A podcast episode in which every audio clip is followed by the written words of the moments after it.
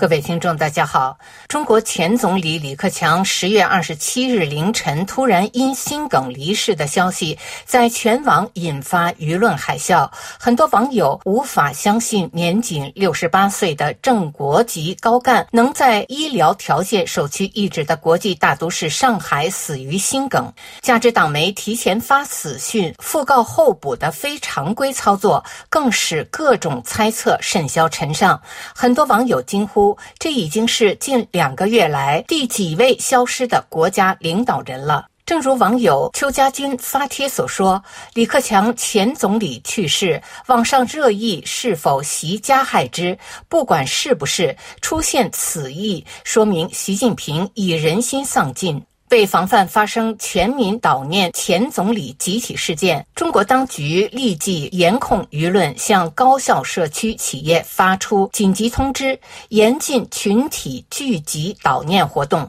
连日来，尽管对李克强执掌国务院十几年的政绩评价各异、毁誉参半，但他始终以务实、亲民、开放、改革、捍卫市场经济、去意识形态化的政治人物形象被人们悼念。网友草记发帖说：“李克强留给中国人民的最大遗产就是说了真话。即使在中国政治环境极为恶劣、中国梦谎言遍地的情形下，李克强作为总理还是说出了真话，难能可贵。”网友蔡胜坤发帖说：“李克强应该是改革开放以来最弱势、最窝囊的总理，因为经济决策权在一尊之手，亲自指挥、亲自折腾。”为常态。即便如此，李克强还是有过挣扎，懂得民富国强而不是国富民强的道理，让世界知道这个富得流油的大国还有六亿人月收入不足一千元，折合一百多美元。行政定位上，懂得政府既要拿出权力清单，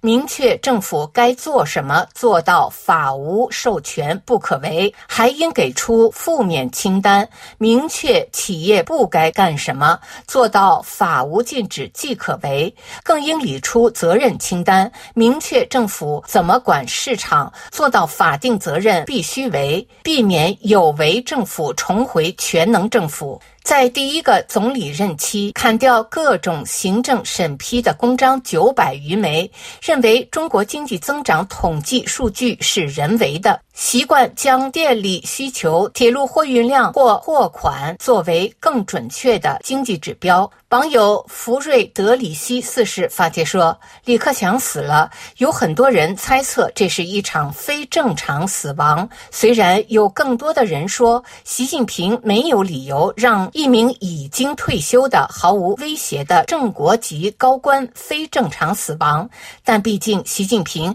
也没有理由在众目睽睽之下把胡锦涛插出去。真相是什么呢？真相是，无论法医怎么说。”一个拥有充足医疗资源的、体型健康、步履轻快的男性，毫无预兆的传出死讯，只能被称为暴毙。这个人的生命就像他所属的时代那样，就像改开时代那样戛然而止。不论有多少人论证李克强的暴毙只是偶然事件，但历史终将证明这是一个标志性事件。死的不只是李克强，也是团派、改开系、技术官僚，在产业链逻辑的渗透下，站到生产者一边的所有人的政治生命。习近平想要的不是你们。打造出来的中国，习近平需要你们为中共国当下的不理想背锅。改开初期的违规操作，就是中共常年张开的政治陷阱。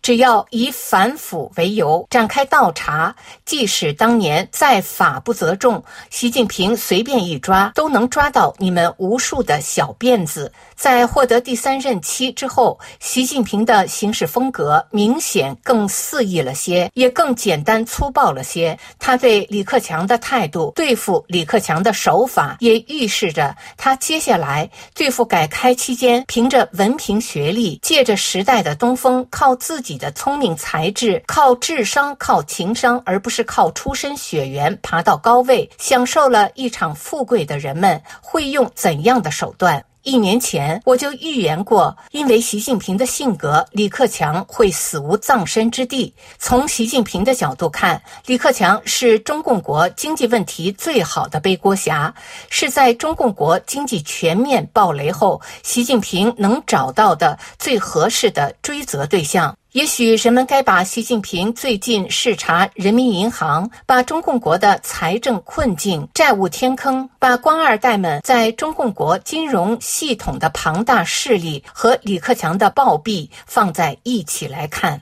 李克强是最好的背锅侠，习近平知道，李克强会不知道吗？中共国经济问题有多严重？李克强自己能不知道吗？他公开说长江黄河不会倒流，公开说六亿人月收入不到一千元，紧急召集十万人规模的稳住经济大盘会议，是因为从政五十年他的天真善良吗？他挣扎过了，也许他因为死亡逃过了公开清算。坏消息是他死了，更坏的消息是，习近平不只需要一个背锅侠。李克强的死只会是个开始，是对改开受益者进行清算清洗的开始，是自以为受信任、受重用、自以为知道红线在哪里的伪中产们，不具备红二代血缘，却站在了伤害链一边，想左右逢源的中共国有产者集体覆亡的开始。